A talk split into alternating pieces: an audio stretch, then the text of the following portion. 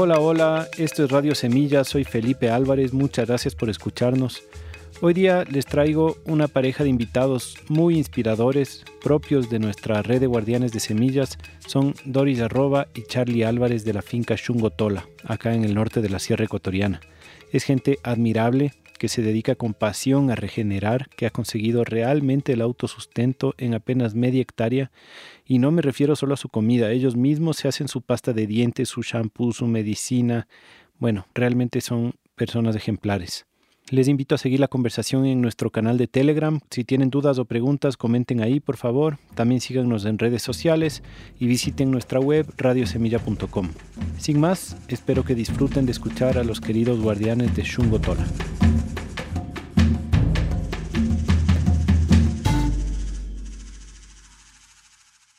Estoy aquí con Charlie Álvarez, con Doris Arroba de la finca Shungotola y de muchas otras cosas más que nos contarán. Así que les doy la bienvenida. ¿Cómo llegan hoy? ¿Cómo están? Gracias, Felipe. Muy bien. Estamos contentos de estar acá, felices de estar en Cotacachi, muy linda zona y de vecinos, ¿no? Estamos nosotros en Ajumbuela, en la comuna, una pequeña comuna campesina, a 10 minutos de Chachimbiro. Así que felices de estar aquí. Muchas gracias. Igualmente, Felipe, muchísimas gracias por participar en este evento tan importante para todos los que somos guardianes y pertenecemos a esta la red de guardianes de semillas. Chévere. Yo estoy súper interesado en hablar con ustedes porque he visto su finca, he visto sus productos, he visto sus calendarios, he leído las cosas que comparten en el chat de la red y siempre me impresiona que hacen tantas cosas y además todas parecen hacerlas como súper bien, como a fondo, así. Y entonces tengo un montón de ganas de, esta conversación porque si bien he, podido tener estos vistazos a lo que ustedes hacen, como que hasta ahora no he visto cómo hacen para tener tantas diferentes proyectos, tantas cosas tan lindas, así que espero en esta conversación, digamos, ir entendiendo cómo ha sido.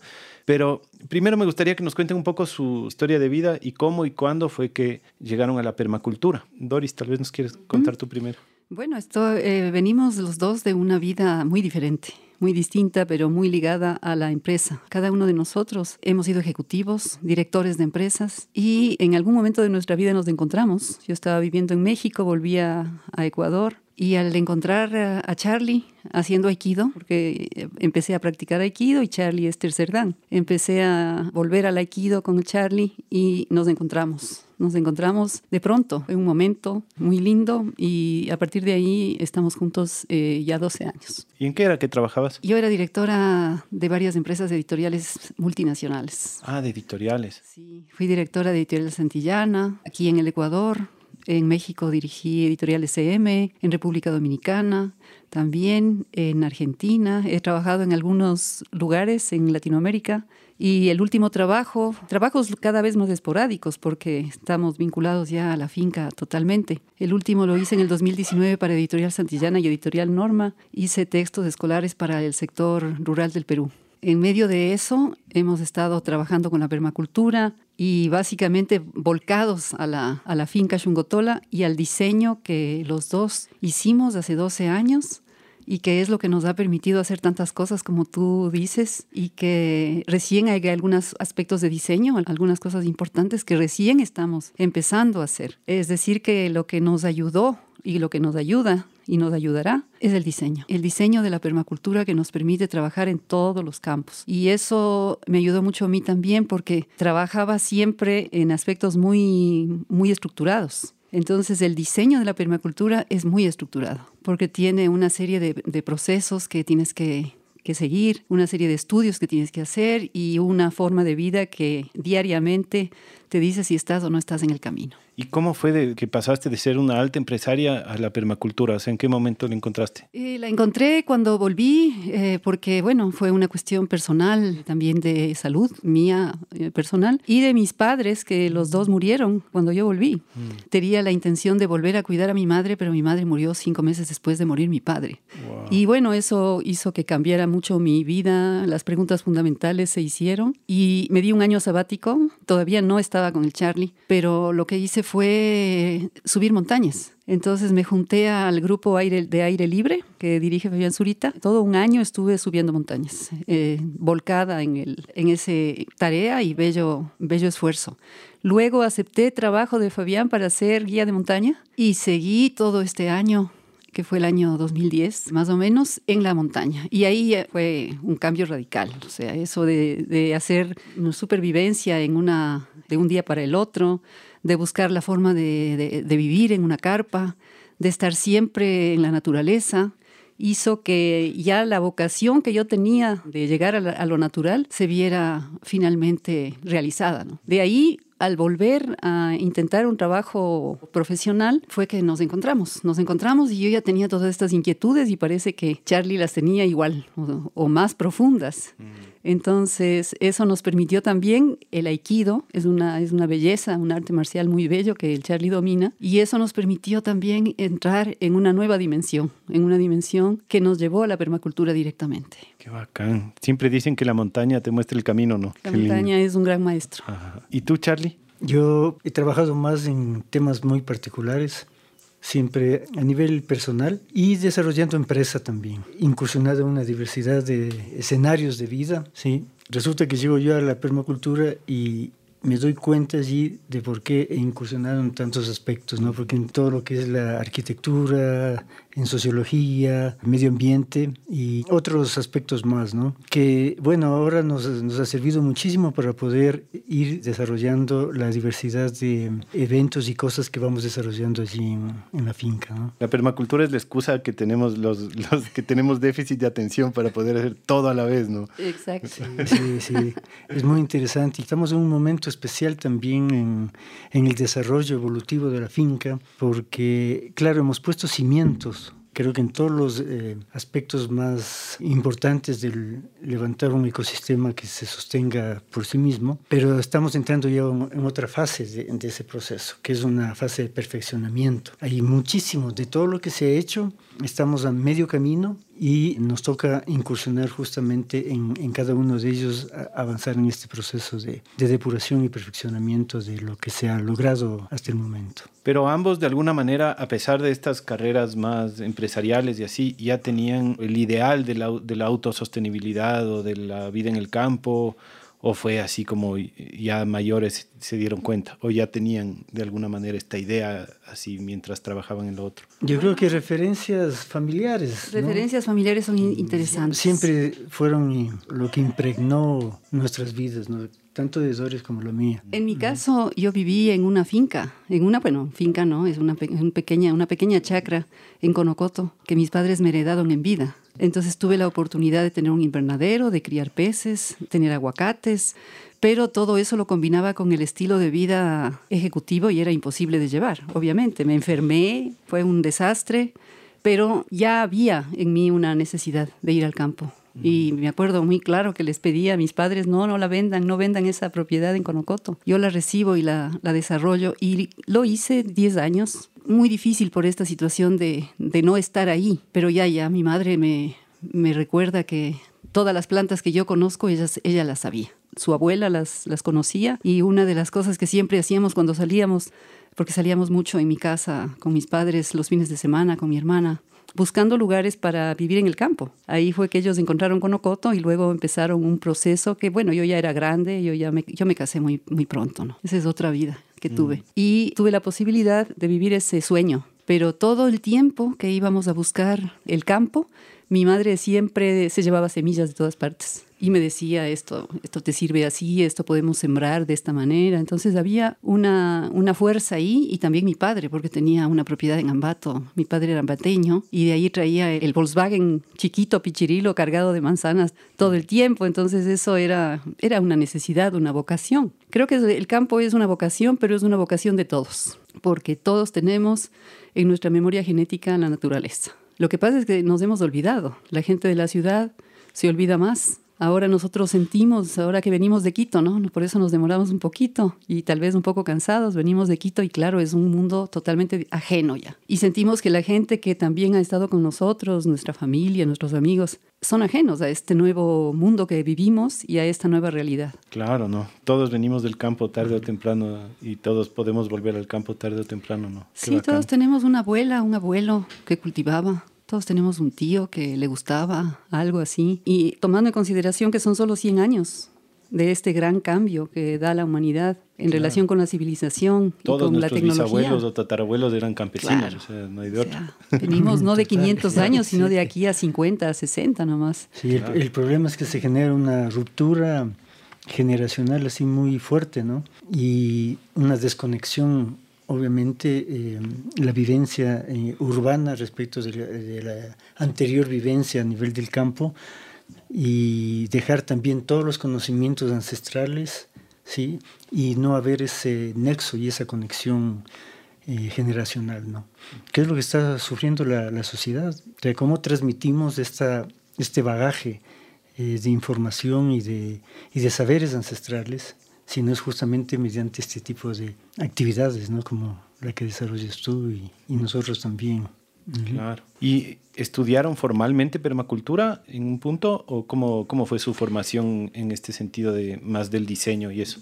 Sí, en realidad, la primera vez que yo escuché la palabra permacultura eh, fue por el Charlie, porque él comentaba que Miguel Torske, que hacía Aikido con el Charlie, fue su alumno de Aikido. Ah, es cierto que el Miguel hace Aikido también, pues. Y ahí le contaba de la red de guardianes de semillas, de las cosas que hacían, de los cursos que había, de lo que, del intento de la permacultura, etcétera. Y seguimos todos los cursos. Hicimos todo lo, lo, que nos proponían con Rogelio, con Miguel, con Javier, con Paulina, con, con Fernanda, etcétera. Ese fue el primer acercamiento. Luego buscamos aquí donde estudiar formalmente, encontramos el TINCO ese momento, hicimos de un curso de diseño de permacultura, pero inmediatamente lo, logramos encontrar a la Ecovilla Gay en Argentina y nos fuimos para la Argentina a estudiar permacultura. Hicimos un segundo curso de diseño de permacultura, que creo que eso fue la base, la piedra angular realmente de lo que nos ha permitido desarrollar hasta ahora el diseño de permacultura. También en Argentina estudiamos agricultura orgánica con Jairo Restrepo, y ya van tres cursos que hacemos con él, no sé si cuatro, tres, ¿no? Tres cursos hacemos con él desde el año 2014, en el año 2019 y en el año 2021 también hicimos un curso con él de agricultura orgánica. Pero el diseño de permacultura viene de allí. Y Charlie tiene más historias sobre el diseño de permacultura porque él ha hecho un curso de diseño más. Cuéntanos. Ah, bueno, como me interesa mucho el tema de la construcción y la bioconstrucción en sí, que es un eje fundamental en, en, un entorno permacultural, me interesó mucho el tema del trabajo de la guadúa. Entonces fui a Colombia,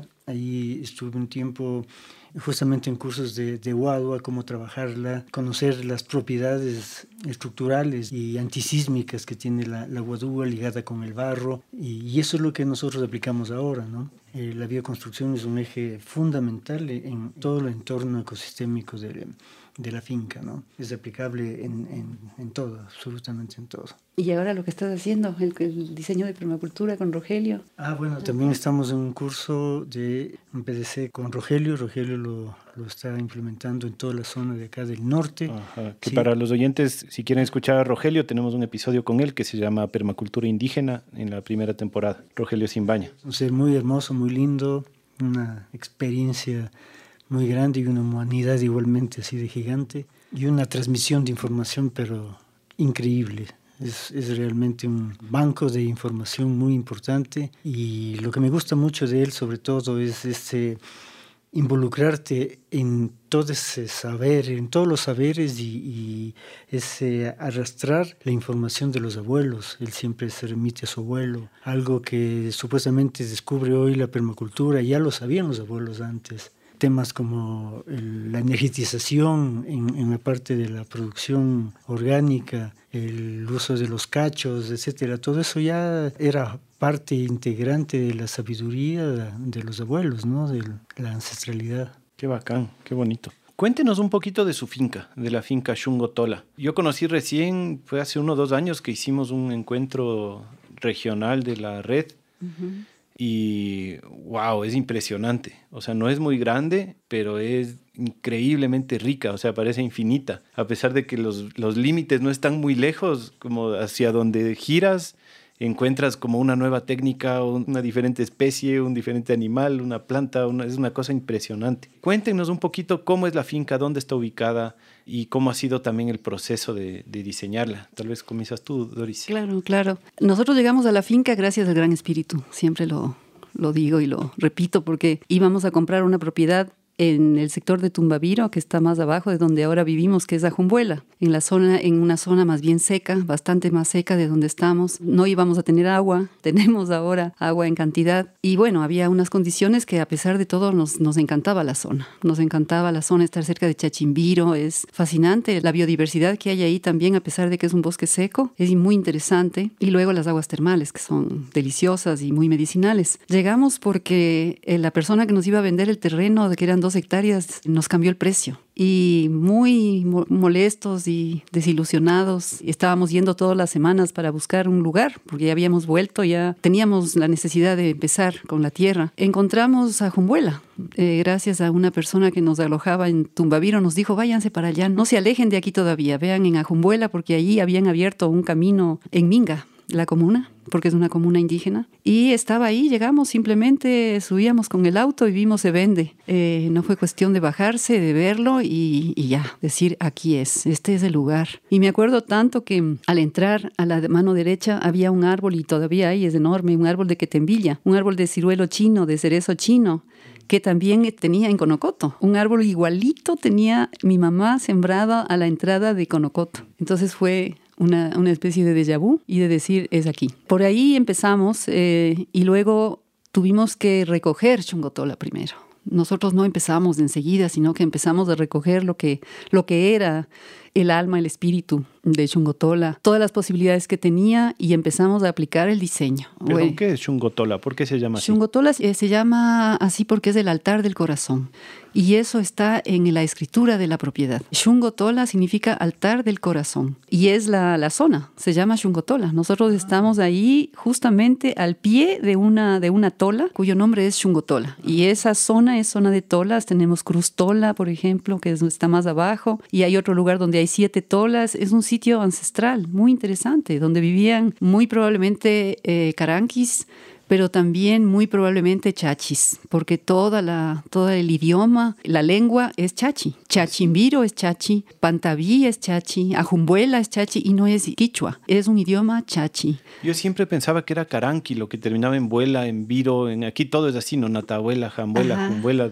y tumba viro, chachimbiro, todo es viro y todo es vuela. ¿Y eso es chachi? Eso es chachi, nos comentaba un vecino nuestro al que tenemos mucho aprecio, que es dueño de Pantabí Camilo Andrade. Con él hemos tenido conversaciones muy largas sobre el tema en relación con el idioma, con, bueno, con esta lengua ancestral, con los sitios sagrados del lugar. Y es Chachimbiro, propiamente significa la fuerza del guerrero Chachi. Mira.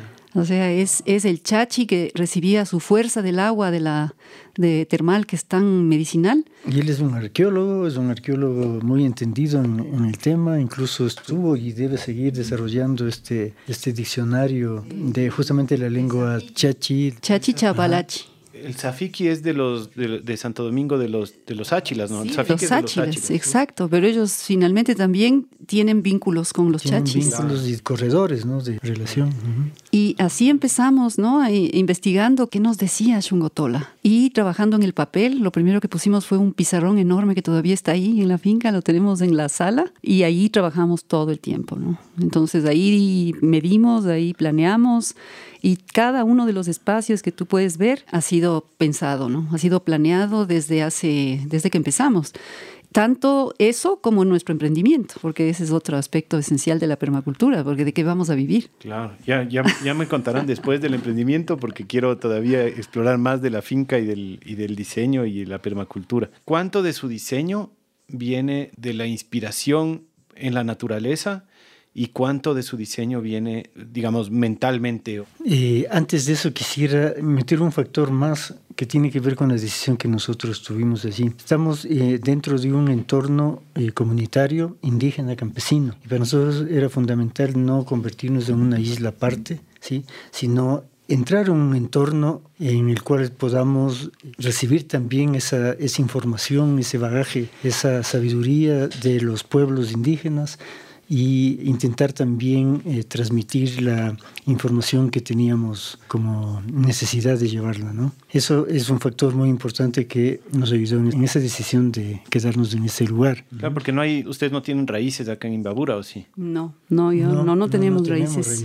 Somos netamente quiteños esta zona de aquí fue la, la, última, porque intentamos por Mindo, en San Pablo del Lago igualmente, había ya la posibilidad, estaba casi amarrado también el tema y se deshizo igualmente. Y bueno, así fue la, la, la ruta hasta llegar al punto donde estamos hoy, sí.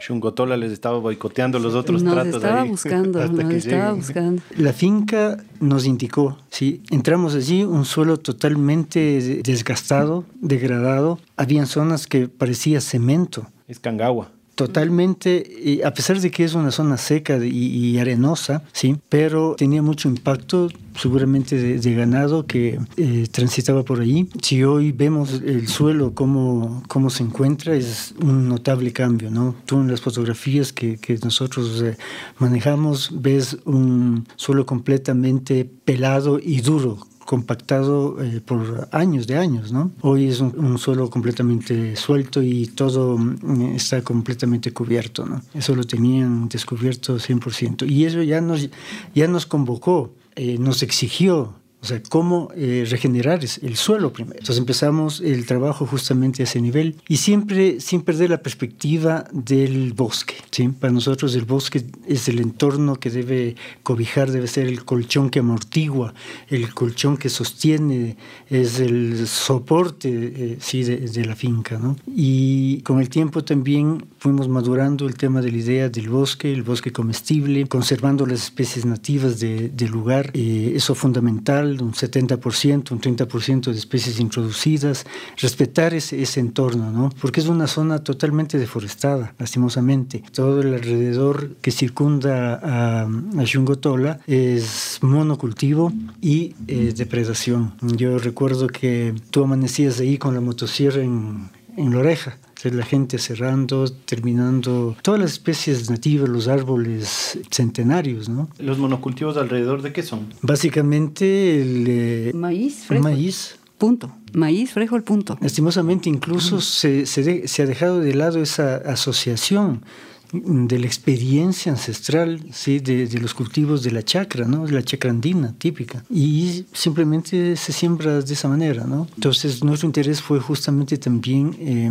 tratar de incidir en este, en este escenario de, de vida que es bastante difícil. ¿no? Eh, la relación es muy compleja con los campesinos que están habituados ya a una forma, que son generaciones, no es una generación que se desconectó completamente de los, de los abuelos, se desconectó completamente de del saber ancestral y no sé, manejan tractores, están con toda la tecnología que ofrece la, la, agroindustria, la agroquímica, y es muy, muy difícil a menos que hay un ejemplo, ¿sí? que es lo que eh, intenta hacer la finca, ¿no? una finca demostrativa de que es posible dar un cambio y generar un, un núcleo que permita el autosostén de la, de la familia, de la unidad familiar, unidad familiar campesina, que ese es uno de los, de los derroteros que tenemos trazados en Unidad familiar campesina, dices. Eh, nos interesa mucho el tema de la agricultura familiar campesina, porque estamos de, justamente en un entorno donde la agricultura familiar campesina se practica, pero es, es, es muy grave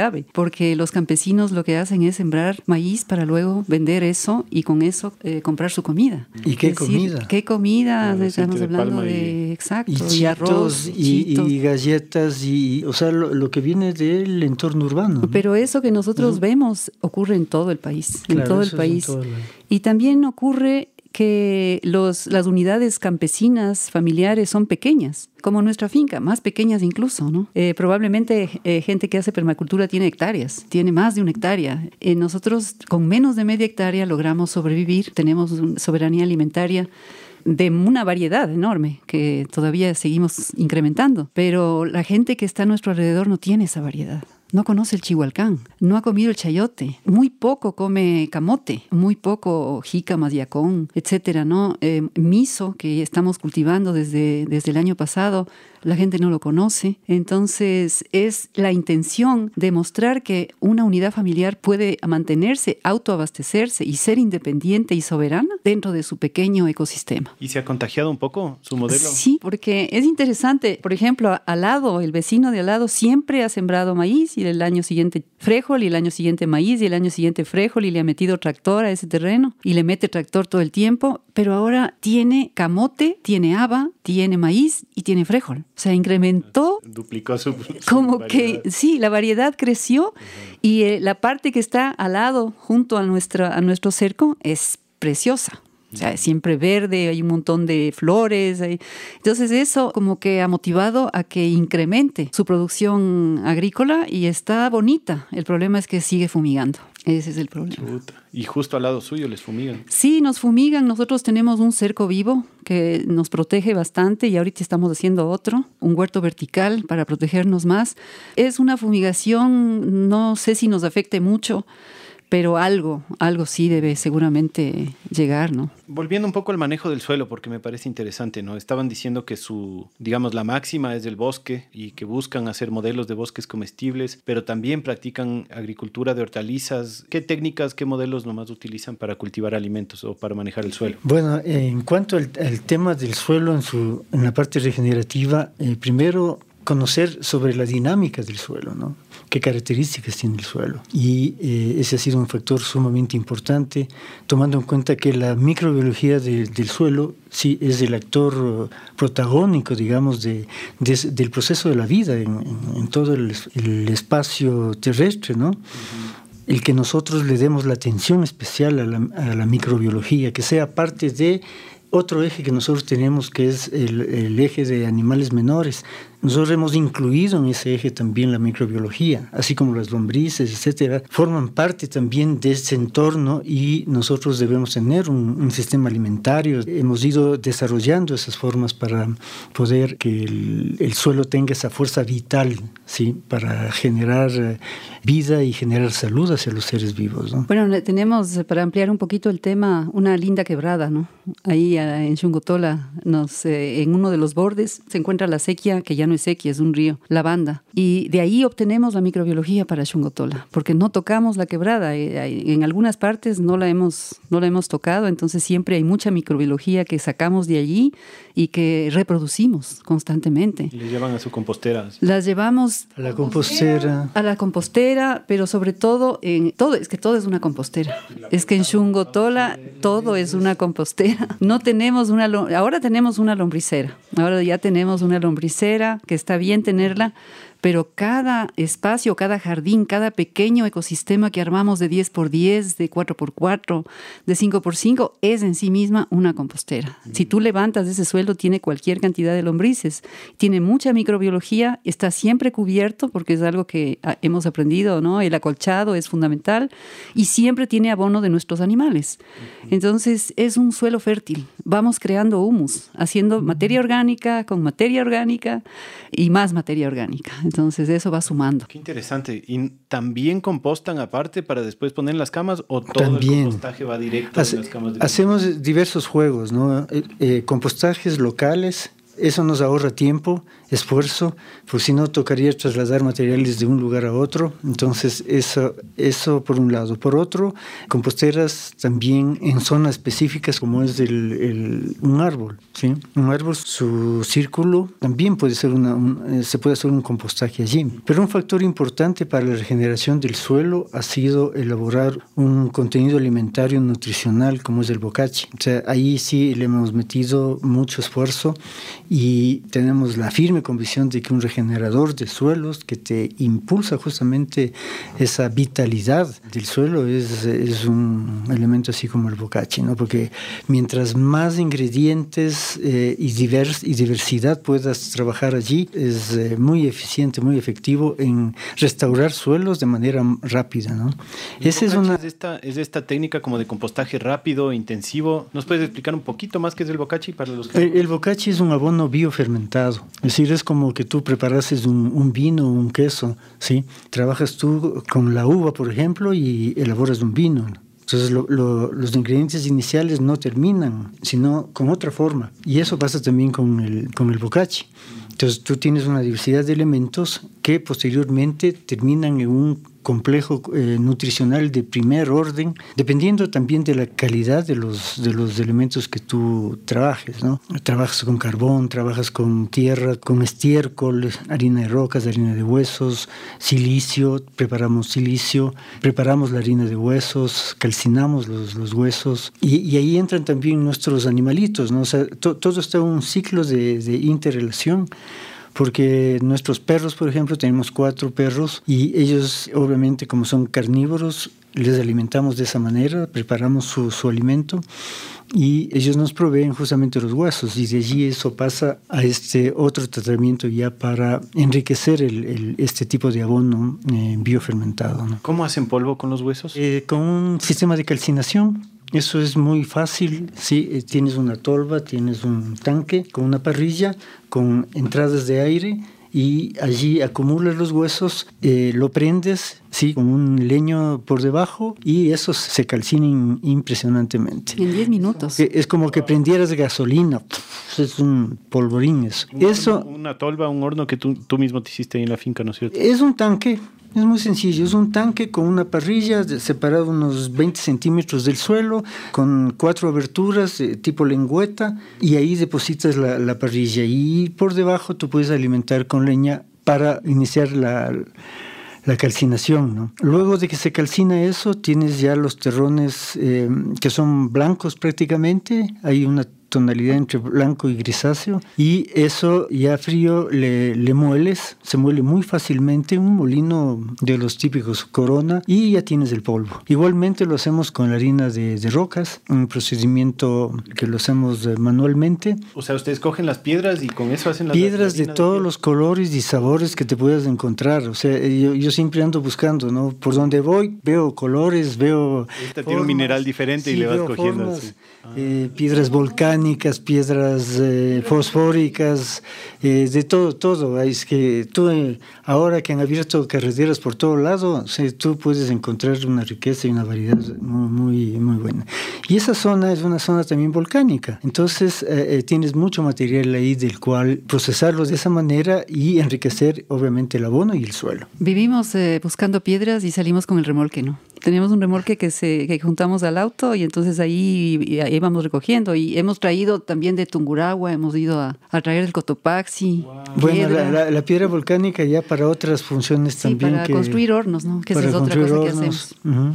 Pero eh, en relación con la pregunta que hacías sobre el huerto, ¿no? Las hortalizas y las verduras están al pie de los árboles. Uh, tenemos las camas biointensivas, todas nuestras camas son biointensivas, de doble excavación. Fueron un trabajo, hacerlas al comienzo es un, es un buen trabajo, pero luego son máquinas de producción, de producción durante tres años. En especial si tienes una, una cangagua compactada, pucha, como que no hay de otra, ¿no? Te bueno, toca nuestro hacer unos suelo y... en realidad no es cangagua, sino que es franco arenoso, ¿no? Yeah. Tú bajas 15 centímetros de nuestro suelo y ya no hay nada, es arena. Entonces la construcción de suelo para nosotros es mucho más importante, de modo que una cama de doble excavación abajo no es tan difícil abrirla, pero tenemos que manejar mucha materia orgánica, muchas ramas, mucho, de, mucho estiércol, mucho de lo que estamos diciéndote que hacemos, ¿no? Además del bocachi tiene el calcio de, las, de los huevos que comemos a diario, porque tenemos gallinas bueno, ponedoras. Y todo esto vamos integrando en las camas de doble excavación. La idea, la idea es que eh, sembremos primero suelo antes que sembrar eh, cualquier semillita. Eso es esencial. Sí, porque necesitas un suelo bien nutrido, fuerte, y así será la planta en, en su desarrollo, claro. el, arbusto, el árbol. Y tenemos una buena variedad de verduras y de hortalizas, la verdad, y semillas que nosotros mismos obtenemos de, de todas las plantas que sembramos. ¿no? Tenemos zonas donde cultivamos semillas exclusivamente y zonas donde cultivamos comida que vamos a, a comer. ¿no? Entonces, de todo lo que te puedas imaginar, sembramos de todo. Y eh, o bien tenemos nosotros las semillas o las tenemos de la red de guardianes de semillas. Y entonces ese es nuestro, nuestro proceso. ¿no? Pero un aspecto aquí interesante de la evolución de la finca es que lo que nosotros queremos es que este bosque empiece a, a autogestionarse, si empiece a desarrollarse por sí mismo. Y es así que de pronto encuentras una plantita que se puso allí y es porque ese es su lugar. Y después un arbolón. En, tres años un arbolón salió ahí. O sea, es justamente porque ¿qué, ¿qué, estás permitiendo? Permitiéndole a la naturaleza que haga lo que sabe hacer. Eso es bien interesante porque nosotros empezamos estudiando agricultura orgánica. Y claro, ahí habla, te hablan de violes y de, de fosfitos y de fosfatos y de panes de piedra y de hacer un montón de cosas y ponerle cobre y ponerle azufre, etcétera, etcétera. Y francamente, ya no ponemos nada. A lo sumo hacemos un caldo sulfocálcico y hacemos un caldo bordalés si es que necesitáramos en dos veces al año. ¿Qué son esos caldos? Estos son caldos que se pueden hacer con cal. Son caldos minerales, básicamente. Cal y azufre, por ejemplo, o cal, azufre y cobre, en minerales propios del suelo que no han pasado por laboratorio. Ese tipo de caldos ya prácticamente no hacemos. Hacemos a lo mejor una vez al año, dos veces al año para los duraznos, las claudias, eh, los árboles de cuatro estaciones, que son más delicados, ¿no? Hay que tomar eso en cuenta. Y también tomar en cuenta el, origen de la planta que estamos sembrando. O sea, no es lo mismo sembrar una jícama, sembrar un yacón, eh, que sembrar una, una alcachofa. La alcachofa viene de otro lado. En cambio, la planta ancestral se pone en el suelo y crece fascinada, ¿no? Entonces, esas plantas ancestrales también nos ayudan como cercos y dentro sembramos nuestro, nuestro huerto. Entonces, adentro está la alcachofa feliz. La selga crece perfectamente, la lechuga, el kale, no sé, los tomates, que bueno, son nuestros, pero tenemos una, una variedad de tomate que cultivamos mucho, que es el Physalis ixocarpa, que es el tomate mexicano, que es increíble, es para todo terreno y crece en todo lado y además es una buena compañera de muchas plantas. Y ahí vamos a la, a la pregunta que hacías, ¿cómo sembramos? Asociamos, asociamos, o sea, ahora ya prácticamente asociamos todo y dejamos que el suelo se exprese. Lo que dice el Charlie es cierto, de pronto aparece una planta en un lado que no hemos sembrado, pero ese es el lugar para esa planta. Estamos totalmente seguros.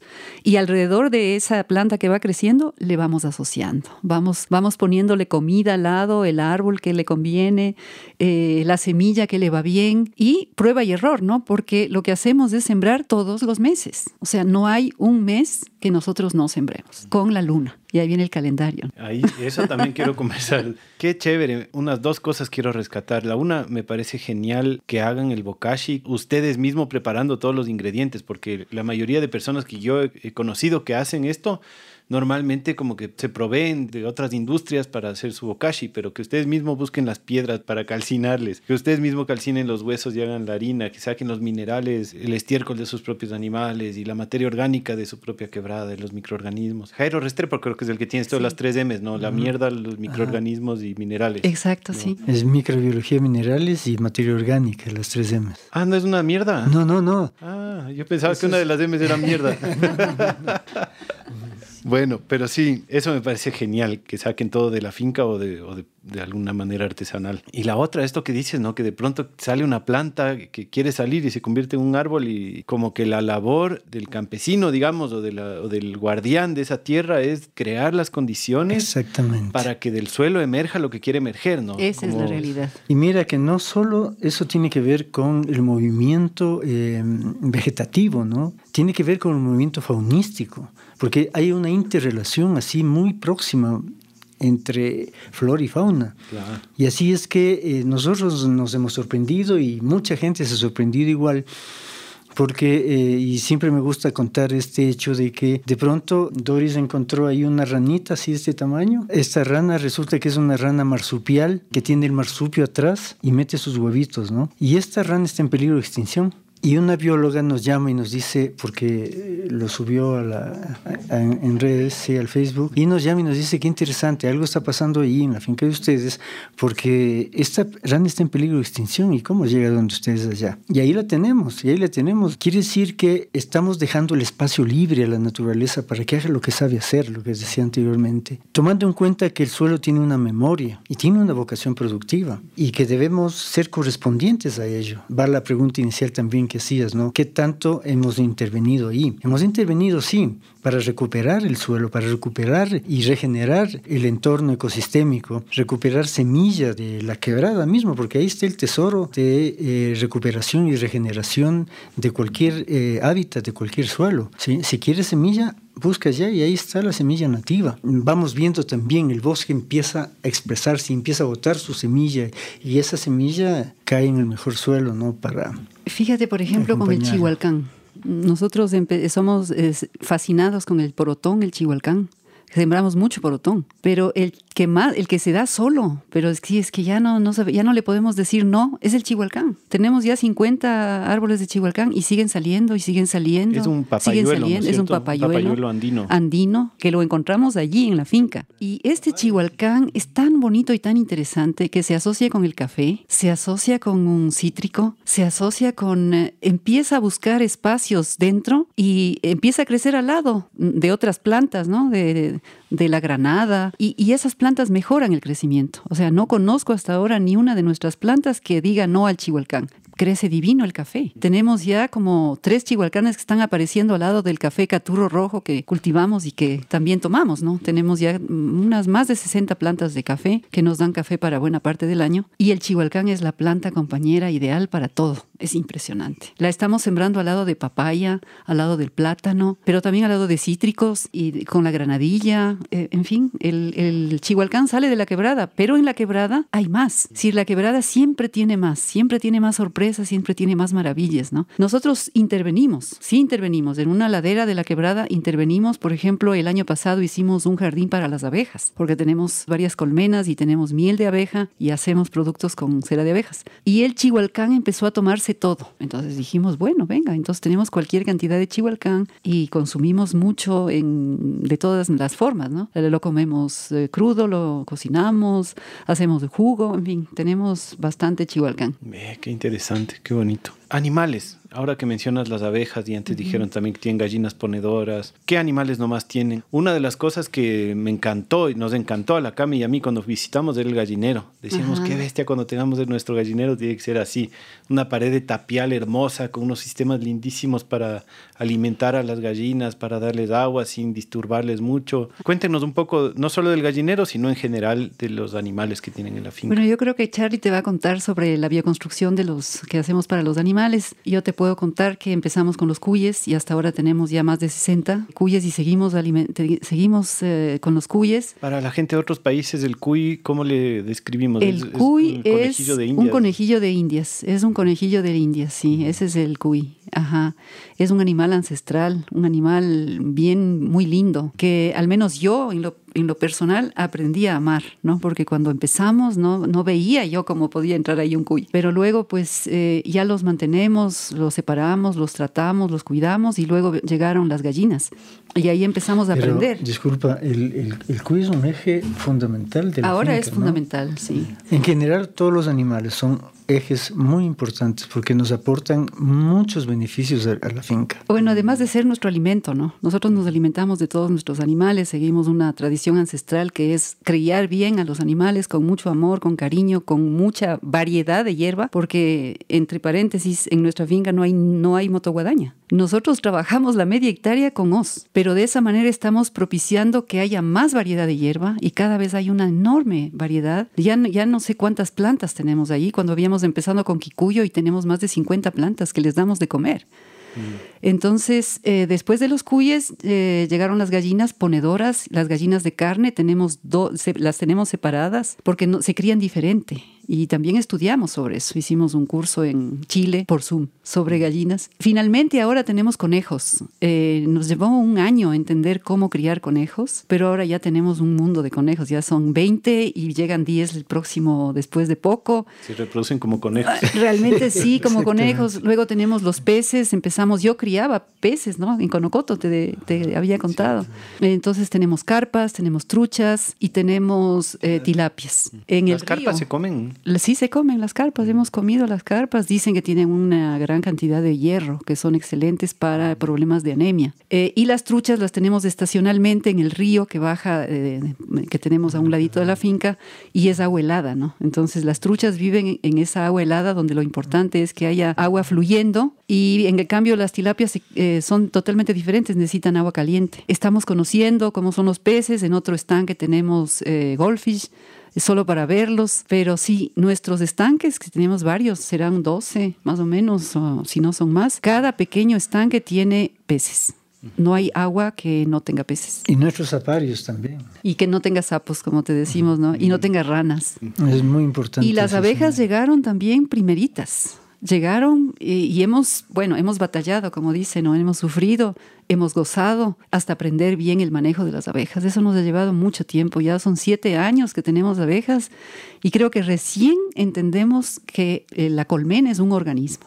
es un organismo y cuando nosotros le dimos a ese organismo el tipo de vegetación que necesitaba, empezó a florecer y estamos haciendo manejo regenerativo de las abejas. Es un manejo muy diferente a como se hace aquí eso aprendimos con Emanuel Canales en Chile por Zoom. Eso nos ha ayudado un montón. Y lo tengo en la lista de invitados.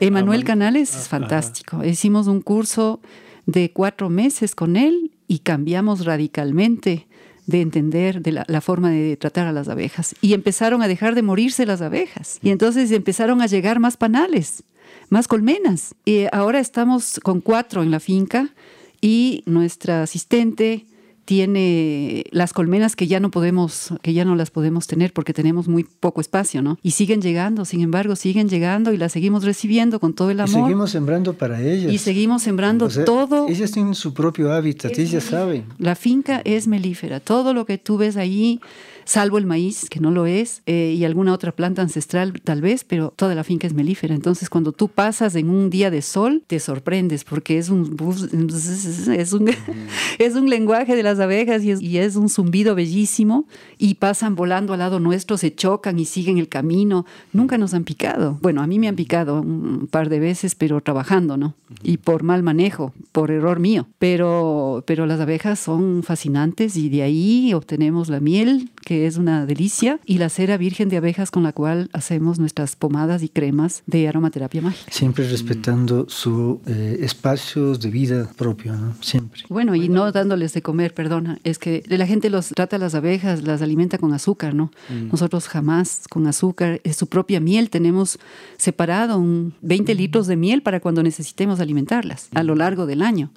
Cuando necesitamos, vemos que les hace falta floración, entonces hacemos un jarabe de miel, agua destilada y propóleo. Y eso lo aprendimos con Emanuel. Mm. También hacemos pisos técnicos para nuestras eh, colmenas, porque abajo eh, normalmente tienes un piso como cualquier piso, pero el nuestro es una malla de 4 milímetros que permite mayor oxigenación de la colmena y a la vez las abejas eliminan barroa que probablemente tienen. No hay abeja que no tenga en algún momento del año barroa y por eso nosotros hacemos... ¿Qué es barroa? La barroa es una especie de, piojo eh, diminuto que se, pone atrás de la cabeza y chupa su savia, su, no es sangre, pero es su fluido vital. prácticamente todas las abejas del mundo ya tienen barroa y nosotros siempre preparamos eh, remedio para ellas con propóleo y hacemos ácido oxálico o preparamos, tenemos ruibarbo, ahora tenemos eh, ruibarbo cada vez más y las hojas del ruibarbo están llenas de ácido oxálico. Entonces hacemos secar las hojas y preparamos saumerios con los que curamos a las abejas. Yo he leído de, gente que les pone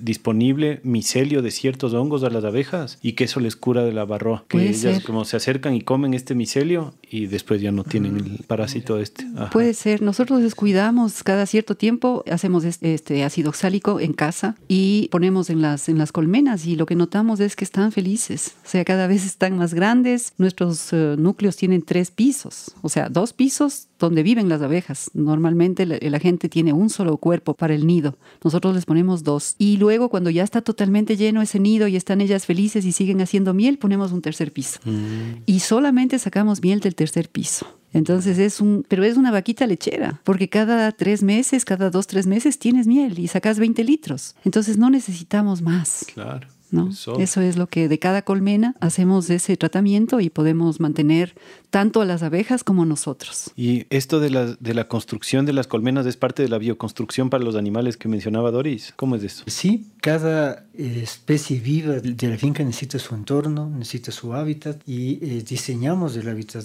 respetando obviamente eh, todo el contexto de, de, su vida. ¿no? En el caso de las gallinas, como decías tú, tratamos de lo menos incidir en nuestra presencia dentro del gallinero y eso lo, hemos, lo aprendimos de Javier, ¿no? de Javier eh, Herrera. Javier Herrera, que es guardián también. Él, siempre con sus indicativos no fallaron realmente en esta conformación. Nos sugirió justamente armar toda la actividad que tiene que ver con la alimentación, la, eh, bebida de, las gallinas, la limpieza, la extracción de los huevos, etc. Todas esas faenas las hacemos prácticamente de fuera, ¿no? Entonces eh, creo que ellas sufren menos, están sometidas a un menor estrés. Manejamos un antibiótico natural recomendado también por el Javier, que es de la cabeza de ajo y la cabeza de, de cebolla, siempre en el tanque de agua, que mm. alimenta, que es el alimentador del agua para las, las gallinas. ¿no? Todo, todo, eso es parte del, del, sistema de mm. bioconstrucción del hábitat de ellas. Para los que se quedan con curiosidad, hay el episodio con Javier Herrera que se llama Gallinas Felices. Ahí entran más detalles de todo este tema. Qué chévere. Entonces tienen cuyes, conejos, gallinas, tres tipos de peces, bueno, dos tipos de gallinas abejas y, bueno, tremenda diversidad, ¿no? ¿Algo más o esos son todos los animales? Eh, bueno, ahora tenemos chucuris. Eso es interesantísimo. Chucuris. Sí, hicimos un bosque pequeño, un pequeño bosque de 10 por 10, donde tenemos uh, adentro plátano, tenemos papaya, babacos, papayuelos. ¿Papaya se da? Papaya tenemos ya, sí. ¿A qué, altura están ustedes? 2400. Pero hemos logrado este cerco vivo, hacemos cercos vivos, lo que tienes aquí, ¿no? Ahí ese es un cerco vivo y que es una cortina de viento también y que va a crear un ecosistema dentro. Entonces empezamos a asociar a partir de, esa, de ese ecosistema. Y ya tenemos papaya, tenemos unas tres papayas que ya tienen este tamaño, crecen lentas, ¿no? Porque el chihualcán vuela, pero la papaya ya está ahí, ya está ahí y tenemos eh, un bosquecito de plátano, un círculo de plátanos para eh, tratar las aguas grises del manejo que hacemos de los animales, porque como te digo, comemos nuestros animales y faenamos y mandamos todo al círculo de plátanos. Y ahí se instaló una familia de chucuris. Unos chucuris son como una especie de ardillitas pequeñas que son tremendas porque, bueno, se comen ratas, ratones, eso primerito. Y parece que, teníamos. un tipo de tejón, me parece. Es algo así, ajá. Y terminó con ratas, ratones que teníamos eh, por ahí y que nos estábamos empezando a preocupar porque ya teníamos que empezar a pensar en meter veneno. Y llegaron los chucuris. Llegaron los chucuris y acabaron con las ratas y los ratones que había por ahí, e incluso puede ser que hasta con raposas, y se quedaron a vivir ahí. Y ahí está su casa. Entonces, ese es el jardín de los chucuris. Les estamos poniendo por la noche, antes de irnos, les ponemos unas semillas, les ponemos unas plantitas que puedan gustarles, sobre todo raíces, porque empezaron a comerse nuestras raíces de miso y de camotes. Entonces, les estamos eh, dando un, un alimento que por lo, por lo, general salen por la noche, lo comen y ahí tienen su familia, ahí están los chucuris. No vamos a hacer nada con los chucuris, es probable que no, no sé si sigan ahí, se vayan, pero en todo caso es muy bonito que esa familia de chucuris eh, haya llegado. Claro, qué bueno que tengan un oasis ahí en donde refugiarse también, pues, ¿no? Porque finalmente Shungotola termina siendo un oasis, ¿no? Sí, para los animalitos que pueden estar ahí, la variedad de pájaros que tenemos es impresionante, o sea, realmente eh, también queremos hacer un levantamiento de de toda la biología que tenemos allí, que estamos conversando con amigas biólogas de Guardianas de Semillas que van a venir a darnos una mano con Alicia Franco, ojalá se acerque cuando tenga tiempo. Y bueno, sí, eso es lo que, lo que nosotros estamos todavía creando y todavía tenemos más espacio, ¿no? O sea, podemos empezar a crecer hacia arriba. Estamos haciendo estos pequeños espacios con ah, huertos verticales, con cortinas de viento y seguimos dentro sembrando una gran variedad probando, pero bueno, esta es muy divertido. Qué bonito. Entonces ya vamos cubriendo algunos de los diferentes aspectos, ¿no? Hemos hablado un poco de la construcción, muy poco de la construcción, pero algo, y creo que el capítulo no nos daría para meternos muy a fondo. Hemos hablado de la producción de alimentos y de la diversidad. Quiero topar unos dos o tres temas más que me parecen eh, importantes. La uno es este tema de la salud y el bienestar, ¿no? Ustedes tienen esta marca que se llama Aromaterapia Mágica, que mencionaste hace un rato, y que se nutre de la misma finca, ¿no es cierto? ¿Nos pueden contar un poco más qué es, qué productos tienen, cómo funciona? Bueno, ahí eh, en esos procesos de diseño y largas noches divertidas tomando un vinito, cuando recién empezamos a hacer este trabajo, el tema de la, de la subsistencia era esencial, ¿no? Es decir, de qué vamos a vivir, si hemos tenido un estilo de vida, que fue un cambio radical y no es fácil hacer ese cambio, pero eh, lo primero que hicimos fue el diseño de la empresa. Nuestros productos tienen registro sanitario. Justamente este año estamos haciendo la renovación del registro sanitario de nuestras cremas y pomadas de cera virgen de abejas. Y estas cremas y pomadas surgieron por la idea de que mi tía abuela monja de claustro, eh, Marianita de Jesús, le entregó recetas a mi abuela, mi abuela, mi mamá, a mi tía y mi mamá a mí. Y empezamos a hacer cremas con mi mamá desde que yo me acuerdo, a los 30 años se me ocurrió, no antes, desgraciadamente, pero ya en esa edad le pedí que me enseñe a hacer las cremas. Y empezamos a hacer las cremas y cuando estábamos pensando en de qué vamos a vivir, dijimos, pues esto, ahí está, hemos venido, están las cremas en mi, en mi familia. Y resulta que Charlie tiene una vocación increíble para eh, para muchas cosas, francamente. Y una de ellas es esto de la alquimia, porque esto es una alquimia. Entonces eh, fue entregarle al Charlie las recetas y el Charlie empezó ahí a, a crear maravillas. Entonces tenemos una crema angelina facial diaria que es muy, muy apetecida, mm, le gusta mucho a la gente, una crema para bebés mm, de mi tía Carmelita, una pomada para dermatitis atópica y psoriasis que tiene sangre de drago y propóleo, que tiene el nombre de mi mamá. Y tenemos una crema, la, crema Marianita, que es un linimento, un repelente orgánico, y luego empezamos a, a seguir eh, experimentando. Hacemos ahora sobre todo jabón de miel de abeja, que nos piden mucho para bebés, para niños, para personas mayores. Todas, todos estos productos son para piel sensible, para personas alérgicas, para personas que no pueden usar químicos. Eh, y son nuestros productos de uso diario. Es decir, si nosotros usamos pasta dental, primero la probamos un año y ahora la vendemos. Mm. Hacemos pasta dental. Y nuestro catálogo hacemos shampoo, el shampoo líquido y el shampoo sólido.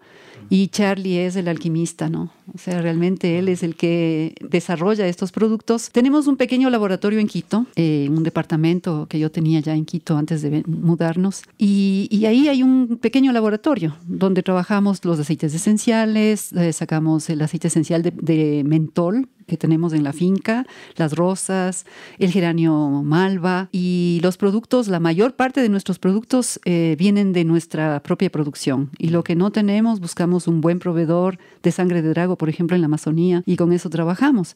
Entonces, esa es la idea del emprendimiento. Fue muy importante haber hecho la empresa porque ahora ya está, ya está hecha. Son siete años que tiene la empresa, vamos a los próximos siete años. Estamos justamente haciendo esta renovación ahora del ARCSA y tenemos todos los papeles en orden, el contador que nos lleva los temas del SRI, etcétera. Entonces es muy importante eh, para alguien que quiere hacer este estilo de vida, que quiere seguir este proceso, tener realmente un diseño eh, con estudios de mercado que nosotros hicimos, estudios de mercado, con nichos de mercado, para que podamos entrar y mantenernos, ¿no? Mantenernos en la economía. Nosotros ya desde el año 2018 llegamos a un punto de equilibrio a nivel eh, comercial, a nivel eh, económico. Entonces ya ya no perdemos y eh, somos una marca muy valorada. Tenemos pocos distribuidores, decidimos entrar en el campo de la, de la tienda virtual y ahí están las tres tiendas virtuales que tenemos, una de ellas aromaterapia mágica y siempre estamos recibiendo pedidos y estamos haciendo entregas. Ahora hacemos entregas todos los miércoles desde Ibarra y justamente hoy veníamos haciendo entregas en Quito de, a nuestros distribuidores que nos están pidiendo constantemente cremas y pomadas. Tenemos el motilón, por ejemplo, de Javier Herrera, es uno de nuestros distribuidores y también Mega Organic de otra amiga nuestra, compañera, y pare de contar. O sea, son pocos los distribuidores y luego nuestra tienda virtual, que ahí constantemente tenemos pedidos y estamos despachando todo el tiempo. Hay un, hay un aspecto aquí importante que quiero eh, destacar y que tiene que ver con eh, la soberanía. ¿sí? Buscamos soberanía alimentaria, pero también necesitamos tener soberanía financiera. Y ese es un eje también. Tenemos varios ejes, tenemos 14 ejes a partir de los cuales podemos eh, analizar cada uno de ellos, ver cómo su comportamiento cómo van las líneas de cada uno de los ejes, en dónde tenemos que hacer ajustes, qué modificaciones, qué trabajo hay que invertir en cada uno de ellos. Y uno de esos es justamente eh, soberanía financiera. O sea, uno de nuestros objetivos ha sido alcanzar soberanía financiera, tener esa capacidad de sostén, porque ese es el problema que nosotros hemos visto en fincas en, que se involucran en, en este tipo de temáticas que no, las, no se pueden sostener, justamente porque no está abordado en toda su dimensión y a largo plazo temas como el asunto de la soberanía financiera. Y es increíble, una finca como la nuestra tiene cientos de emprendimientos de los cuales tú puedes asirte y firmemente. Nosotros tenemos aromaterapia, pero tenemos el tema de las semillas, tenemos... el vivero, las plantas del vivero. Plantas del vivero se, me escapan los cursos que hacemos, eh, todo el tema de bioconstrucción en cursos, eh, huertos emergentes que desarrollamos justamente a partir de la pandemia. Nos fue súper bien ahí, mientras el mundo se iba abajo, nosotros emergíamos con, con, mucha fuerza.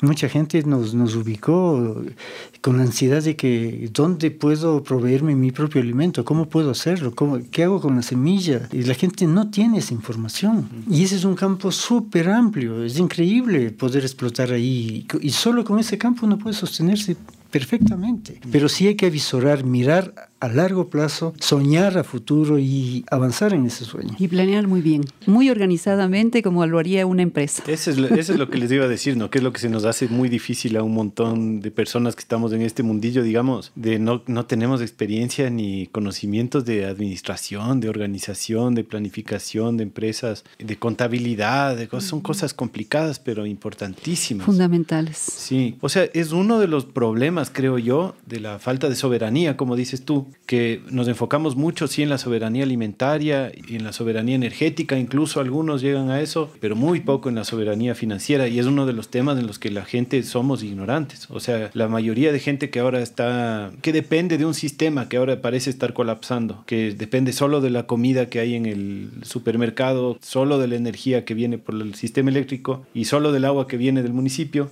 también depende solo de la plata que le da su, su empleador, finalmente, ¿no? Y poco nos ponemos a pensar en esto de que, pucha, o si nos ponemos a pensar, es un camino para el que no hay muchas alternativas a las personas que estamos buscando salir a vivir al campo, ¿no? Como si encuentras gente que te enseña a criar gallinas o abejas o huertos, pero encuentras poca gente que te enseña a administrar tus finanzas y ser soberano financieramente. Me parece súper valioso. Bueno, nosotros hacemos esto en el nuevo curso de permacultura que estamos diseñando, un curso de 96 horas ya, y que uno de los módulos es soberanía financiera.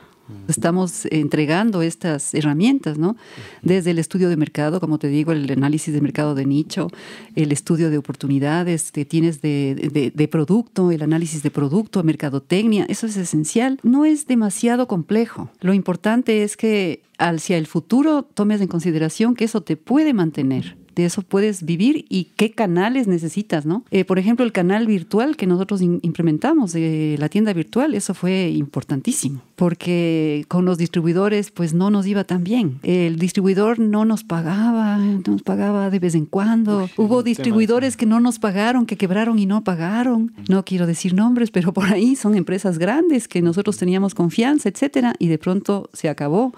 En la pandemia varios distribuidores colapsaron y nosotros empezamos a, salir con esto de la tienda virtual y ahora tenemos, mm, nos va bastante bien afortunadamente. También que ya desde, como te digo, del 2018 ya no perdemos ni ganamos y este último dos años, los últimos dos años mantenemos a dos personas que trabajan con nosotros. La una trabaja a tiempo parcial, la persona que nos ayuda con los huertos y otra persona que está a tiempo completo con nosotros apoyándonos con los animales y haciendo procesos de, abonos, etcétera, ¿no? Entonces, sale de, de nuestra empresa, ¿no? Y ese es un aspecto muy importante eh, porque otro eje que se vertebra justamente en la estructura de la finca es la administración del recurso, de todos los recursos que tenemos en la finca. Y uno de ellos es el recurso humano. Y no lo podemos ni maltratar ni nada. son nuestros colaboradores y están con todos los beneficios de ley y parte del sostén y de la soberanía financiera son ellos justamente.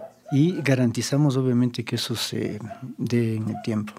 Yo recientemente he estado como dándole vueltas a este tema. No quiero meterme a hablar muy a fondo porque son temas muy complejos con todo esto de la guerra y con todas estas campañas del miedo que comenzaron con la pandemia y ahora parece que hay la nueva campaña del miedo, que es la escasez de alimentos y que está colapsando el mercado global y no sé qué. Y si bien no, no me gusta caer en esa campaña del miedo, sí creo que es un llamado de atención como a las personas que, que sabemos que eventualmente podríamos dejar de, de tener los beneficios que tenemos de nuestra civilización que nos rodea y tenemos que proveernos ¿no? de nuestra comida y de Claro, ustedes están ya del otro lado, yo estoy tratando de llegar a ese lugar, pero mm, la mayoría de gente no está ni ahí, ¿no?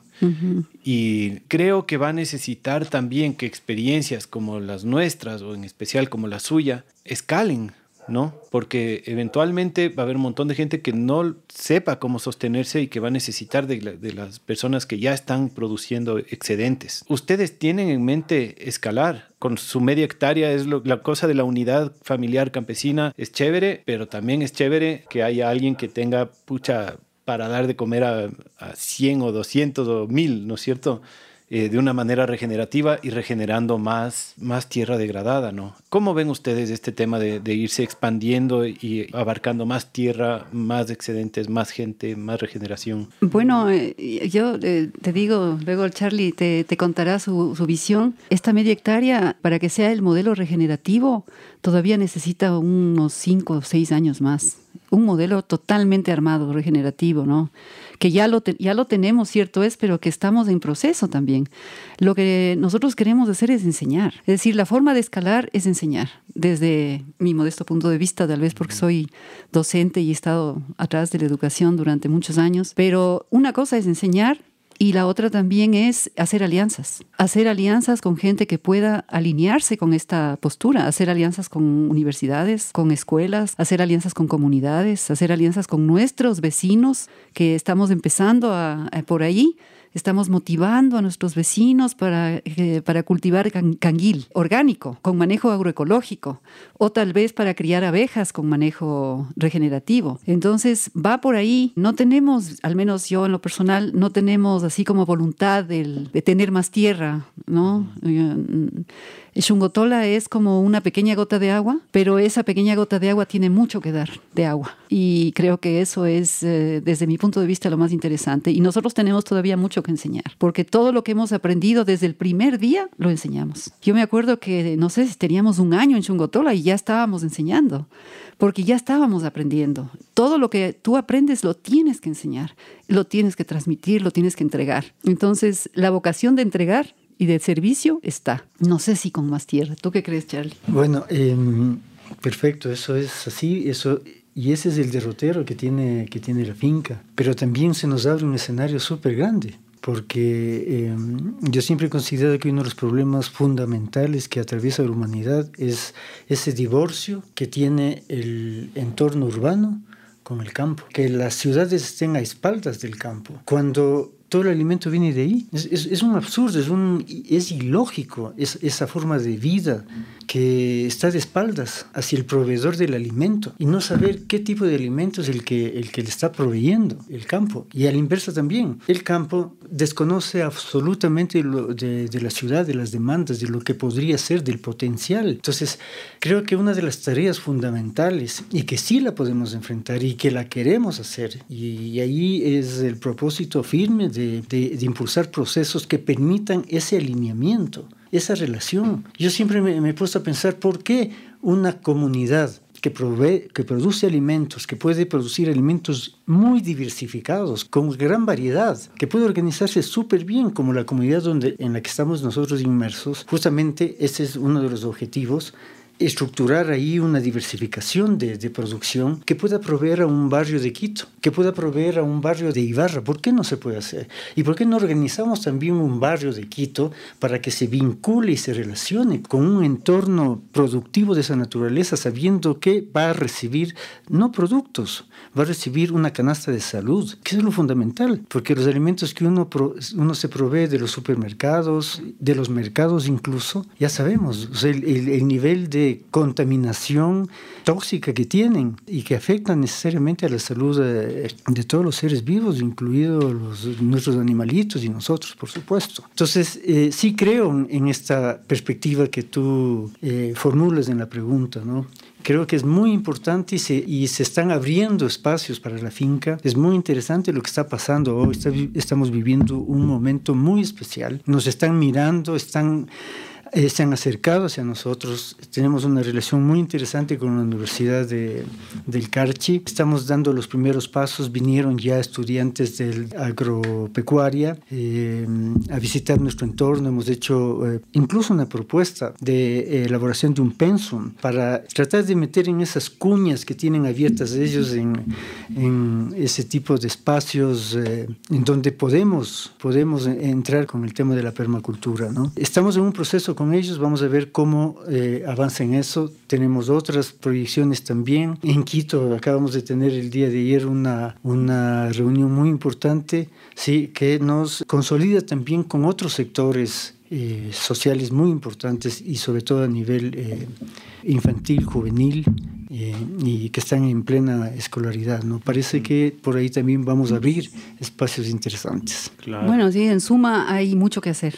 Hay mucho que hacer y toda la voluntad de, hacerlo, toda la voluntad de seguir trabajando y de seguir desarrollando la finca. Tú hablabas poco de la bioconstrucción, pero hay una cosa muy interesante que, claro, no sé si nos da tiempo, pero para contarte qué importante ha sido para nosotros el uso del vermifiltro, la incorporación del vermifiltro al sistema que, estamos, que tenemos. Y eso lo aprendimos, eh, lo aprendió Charlie el año pasado fue el año pasado, con Yacunina, ¿no? Con compañeros de la red. Lo ratificamos ahí. También es muy interesante que, digamos, haya este espacio del que somos parte de la red. Eh, y que ahí se den también procesos eh, de educación y de desarrollo y que también la gente sigue avanzando. Es decir, empezamos con un baño seco y tenemos un baño seco bien desarrollado, pero luego entramos al tema del vermifiltro y entonces las lombrices empezaron a, a gestionar todas las aguas negras de los baños y wow, es increíble. Eso es un, es un mundo eh, alucinante también porque de ahí sale también abono. Entonces, todo esto para decirte que que hay mucho que hay mucho que hacer y mucho que compartir. Este barrio en el que estamos ahorita es un interesante ejemplo de eso, por ejemplo, porque los primeros que habitaron este barrio hace poquito tiempo, hace nueve, diez años, que construyeron sus primeras casas, hicieron los primeros modelos de biofiltros y cosas que estaban haciendo Yacunina, ¿no? El Miguel y la Pauli, que tienen, tienen un episodio también en la primera temporada al respecto. Y aquí no llega el agua, no llega el alcantarillado. Entonces todos los nuevos habitantes han comenzado a ver estos ejemplos y, se está comenzando a hacer normativa de este barrio que la gente tiene que tratar sus aguas con vermifiltros y con biofiltros. Primero porque no hay alcantarillado y después porque, claro, los pozos sépticos no funcionan, contaminan y es todo un tema. Y ahora ya en la última reunión de los propietarios del conjunto se estableció que todos los nuevos copropietarios estén digamos que por reglamento tengan que contratar un profesional como el Miguel y la Pauli para tratar sus aguas, a pesar de que es gente que no está ni ahí con la permacultura o con qué sé yo. Pero claro, no tiene alcantarillado, le están ofreciendo una solución que ya funciona en el barrio y se contagian fácil. Ya ni siquiera es un, un, problema venderles la idea, sino que es como, vecinos, ¿cómo hacen con su agua? Aquí está el ejemplo. Ven a ver, la gente va y arma sus vermifiltros y funciona. Ya en este barrio hay como cinco vermifiltros ya. Qué maravilla. Qué maravilla. ¿Y por qué eso no en la ciudad? Pensemos que la permacultura está dando un, paso. Ya está dando un paso eh, eh, David Holprin, eh, Holprin, que seguimos nosotros como uno de los ideólogos y fundadores de la permacultura, acaba de publicar en Australia un libro que es Retro Suburbia. y este libro ya te habla de diseñar ciudades. O sea, ya no, ya no diseñemos comunidades pequeñas, diseñemos ciudades permaculturales. Diseñémoslas con zonas, con sectores. Eh, diseñemos de manera que el sector rural esté vinculado con el urbano, de modo que podamos gestionar desechos. Tenemos espacios públicos, tenemos parques, tenemos veredas. En otras partes del mundo ya se hace, ya se hace. Y en esta situación que estamos viviendo ahora, que tú señalas bien, muy crítica, Nosotros seguimos mucho lo que está pasando, todo el tiempo estamos viendo, estamos al tanto, un poco aterrados de, de ver lo que está pasando, pero sabemos que el próximo paso es hacer ciudades autogestionadas, permaculturales, donde haya un sector que produzca determinadas eh, verduras y otro que produzca determinados animales y otro que produzca en sus huertos mismo, en las terrazas y en las veredas, en fin. Es llegar a ese concepto de ciudad distinto que yo creo que la permacultura tiene mucho que decir porque ya ha demostrado que puede zonificar, que puede diseñar y ahora nos toca hacer diseños más grandes.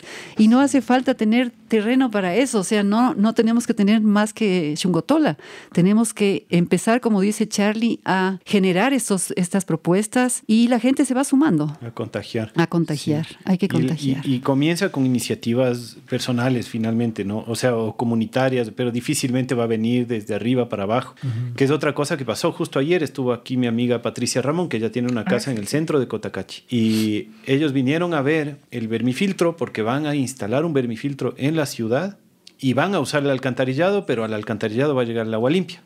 Ah, Entonces, por más que, claro, ellos tienen un lote pequeño, ¿no? No, es que no es que tienen terreno para que toda el agua se termine infiltrando en el terreno, es un lote urbano totalmente, digamos, encementado pero por lo menos van a darse unos cuantos metros cuadrados para hacer un vermifiltro, para hacer un biofiltro y mandar a la alcantarilla el agua limpia. Qué genial, qué genial. Entonces a mí me parece increíble, ¿no? Un ejemplo así y después tal vez haya otro y así se comienzan a contagiar hasta que algún día se hagan políticas públicas al respecto, ¿no? Porque hasta ahora aquí a 500 metros de mi casa llega la alcantarilla directo al río mm. de todo el pueblo de Cotacachi sin el más mínimo tratamiento. Entonces Sí, creo que es de a poco. Además que eso es un recurso, pues no, no es algo que simplemente... buen abono. Tienes que votar, es un recurso que lo estás subutilizando, lo estás desperdiciando. Y así debería verse como un recurso, porque si hablamos de una comunidad, el potencial que está contenido ahí y la mejora a nivel productivo que podría aportar ello es gigante. Totalmente. Ya estamos llegando al final y me gustaría solo topar, tal vez brevemente, y no sé si es que, si es que hay condumio ahí, pero me interesa preguntarles por si acaso, que otro eje en el que yo tengo una noción que usted, para ustedes también es importante, pero no lo conozco, que es el eje espiritual. O sea, un poco han mencionado aquí que, digamos, que hay una situación espiritual que les ha llevado a esta tierra, a sanar esta tierra. ¿Cómo se ve eso como un eje en la práctica? O sea, ¿es algo que ustedes practican constantemente? ¿Es algo más solo interno que está de estar con la tierra o tiene más que ver con una práctica constante? ¿Cómo, cómo funciona? Bueno, eh, en la estructura de los ejes nuestros, tenemos uno que tiene que ver con sistemas de salud preventiva. Y nosotros le articulamos allí ese, ese tema que tú estás eh, comentando. A la salud preventiva. A la salud preventiva. espiritualidad. Ajá. Mm. Es un entorno muy amplio que tiene que ver con la salud espiritual, con la salud física, tiene que ver con tu salud alimentaria, tiene que ver con cómo funciona tu mente en una relación con la naturaleza cómo te reencuentras con la naturaleza. Entonces, en ese sentido, algunas, algunos temas hemos ido resolviendo, incluso eh, desde la parte constructiva tenemos un domo, un domo geodésico, donde eh, realizamos una diversidad de actividades eh, lúdicas, holísticas, como espacios para meditación, espacios para actividades marciales, Aikido directamente. ¿no? Aikido, Tai Chi. Doris también eh, ha practicado 10 años eh, Tai Chi. Todavía nos falta ahí destinar los tiempos. Eh, los tiempos son muy cortos, pero estamos ya imbuidos en esta necesidad de ir usando esos espacios para estos fines. ¿no? lo que dice Charlie me parece tan, tan lindo y tan importante. ¿no? Nosotros somos una unidad como seres humanos. ¿no? no es que tenemos un espíritu por acá, un cuerpo por acá, un alma por allá. no Somos una unidad y esa espiritualidad está en nuestra unidad. Y tenemos que manifestarla de esa manera. ¿no? Entonces, para nosotros el desarrollo espiritual, que sí, yo creo que hay, hay un desarrollo espiritual muy, muy interesante a través de la meditación, Zen, por ejemplo, que practico a veces, pero sobre todo el entenderlo de manera holista o de manera holística, como podamos decirlo, pero integral. Entonces, ese alimento que le damos al cuerpo, también le damos al espíritu, también al alma. Esa forma de vida, por eso nuestro estilo de vida es tan importante desarrollarlo. Y eso es lo que tal vez más nos cuesta, pues, porque nos cuesta salirnos del chocolate Nestlé y hacer nuestro propio chocolate, y nos cuesta salirnos de, de cosas comerciales y hacer nuestras propias cosas, pero también es una forma espiritual, porque sabemos que nuestro cuerpo alimenta a un ser superior que está dentro de nosotros, que está ahí, y que ese ser superior se manifiesta. Ahora estamos, eh, yo en lo particular, y el Charlie le estoy metiendo por ahí, estoy haciendo agricultura biodinámica, estoy estudiando agricultura biodinámica, estoy entrando en las obras de Steiner, estoy eh, trabajando con un grupo de estudio de diferentes países.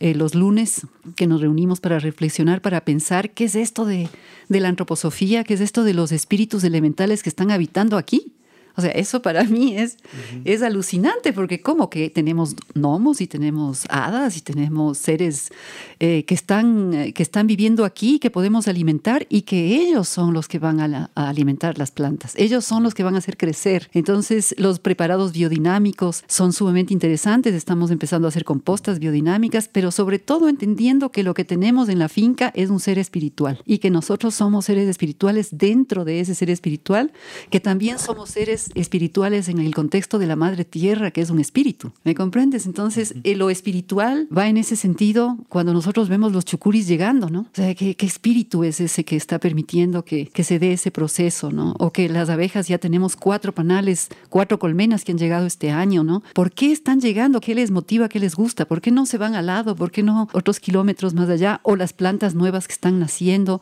o que ya no usemos prácticamente ningún, ningún proceso ni orgánico orgánico, ¿no? Que pongamos en, el suelo, sino que el suelo se autorregenera. Entender ese espíritu que está en el suelo nos permite que nosotros nos entendamos también como seres espirituales, ¿no? Y nosotros, por ejemplo, siempre agradecemos cuando vamos a comer y le agradecemos a ese gran espíritu y a esa madre tierra que nos está permitiendo ese espacio y que nos permite compartir lo que podemos hacer allí para más gente, ¿no? Cada vez para más gente, que es lo que nos interesa también. Sí, el, el tema de la salud preventiva para nosotros es un eje vertebrador muy importante. Por eso también hacemos las prácticas. El, el por ejemplo, uno de los principios fundamentales, porque tiene una filosofía profunda, sí, eh, se versa en que em, a través del equido tú puedes manejar las relaciones en medio de un conflicto. ¿Cómo construyes la paz en medio del conflicto? Ese es el punto vertebral de, del equido. ¿no? Y de ahí se vertebra todo un sistema filosófico, pero sí universal porque eso tienes que llevarlo a la práctica. O sea, ¿no? el, el, tatami es un lugar de entrenamiento, pero pones los pies fuera de ello y empiezan las verdaderas, la verdadera trabajo del aikido. Cómo tú te relacionas con tu entorno social, con tu entorno natural, cómo te relacionas con tus padres, con tus hijos, con tu esposa, cómo generas esa parte tan compleja para el ser humano, ¿no? el ego frente al, al, entorno, cómo es ese tipo de comportamiento. Es parte de también nuestra filosofía, de, nuestro espíritu, del ser en sí que está impreso en, en la finca. ¿no? Aparte de ello, también también hay diversas expresiones de donde uno puede tomar y que el Estado incluso está reconociendo a nivel de salud preventiva, porque todos los sistemas oficiales de salud, simplemente tú vas a un, a un centro de salud es porque ya la salud ha, colmado y se quebrantó, pero previa a eso no existe, no existe nada, no existe información ¿no? a niveles de escolaridad, a nivel de colegiaturas, en absoluto. Esto es, es un campo vedado y creo que fincas y en general que tienen que ver con todo el entorno permacultural tienen el deber, porque nosotros recogemos conocimientos ancestrales ¿sí? y parte de la, de la medicina y parte de eh, la relación salud-enfermedad está íntimamente relacionada con qué tipo de alimento producimos, qué variedad de, de herbolaria tenemos para enfrentar temas de la salud, medicina, etcétera, recogimiento también de la, la experiencia ancestral del, del mundo andino en cuanto a los sistemas de salud y sanación y modernos también que existen, ¿no? Lo que es la, eh, el masaje, la, el reiki, la aromaterapia, el biomagnetismo. hemos incursionado en todos estos en todas estas facetas de, de, relación porque queremos darle forma a ello. Creo que la finca tiene que generar a largo plazo propuestas también. Todas las fincas deben hacerlo. Toda la permacultura también debe dar una respuesta respecto de lo que es salud preventiva. Bueno, en ese sentido, mencionarte que ya te habrás dado cuenta eh, y los amigos que nos oyen que somos bastante estudiosos. O sea, estamos estudiando todo el tiempo. Eh, Charlie el año pasado hizo un diplomado en, en medicina alternativa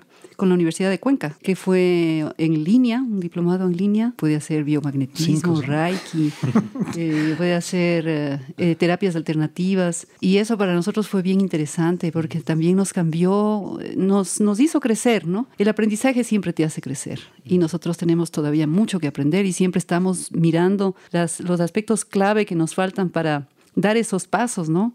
Todo lo que hemos generado lo hemos, lo hemos hecho a través del aprendizaje. Eh, y yo en lo particular creo mucho en el, en el aprendizaje, ¿no? Y también creo que todo lo que se aprende se tiene que enseñar. Necesariamente tiene que ser así. No te puedes quedar con eso. Entonces, de alguna manera estamos haciéndolo constantemente todos los días, ¿no? Con nuestros animales también, en lugar de, de, darle ciertas medicinas. ¿Por qué no biomagnetismo, no? ¿Por qué no entrar a niveles más sutiles, no? Eh, y creo que con los perros también estamos con nuestros perros. Ya estamos manteniendo ahí una perrita de 13 años que tiene también un tratamiento que le damos y, y que queremos ponerle imanes, en fin. Entonces, es, es este proceso que es como un una unidad que, es como esa integralidad del ser al que queremos llegar, ¿no? A esa integralidad es a, la que queremos llegar a través de, de, los procesos que generamos, de los aprendizajes que hacemos y de las prácticas. Qué increíble, qué bacán. Me encanta que, que esos aprendizajes que ustedes están constantemente emprendiendo constantemente los están ejecutando y eso es algo que brota así de ustedes y de su finca y por eso les quiero felicitar porque mucha gente estudia pero no mucha gente estudia y aplica estudia y aplica. Es como que está en ejecución constante su, su aprendizaje y claro lo que están generando es, es tremendo no y, qué bueno también escuchar que eso está generando también muchos olas no que está generando olas que la gente les contacta que la gente aprende que la gente compra sus productos que están eh, haciendo vínculos y eso es muy valioso, así que les felicito, les agradezco, les admiro mucho y sigan adelante porque es increíble lo que hacen. Gracias. Y está Shungotola abierta las puertas, ¿no? Te esperamos pronto, ojalá.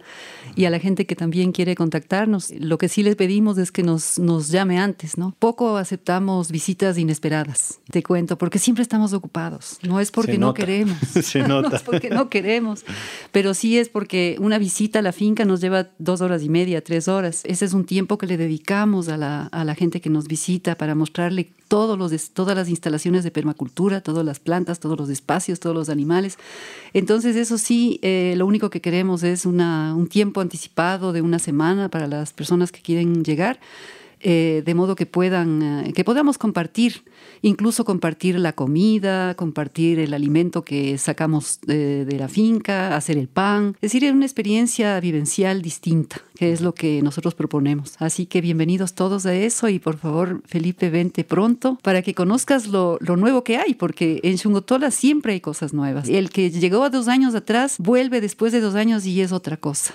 O sea, lo que vas a encontrar es más plantas, más variedades, más medicinales, más animales y el pequeño espacio regenerativo, reverdecido, cada vez con más vida y con más esperanza. Qué hermoso, qué lindo. Así que bienvenidos y bienvenidos. Gracias. Y gracias, Muchas gracias, también. Muchas gracias también para gracias, ti. Felipe. Gracias por escucharnos también. Chao, chao.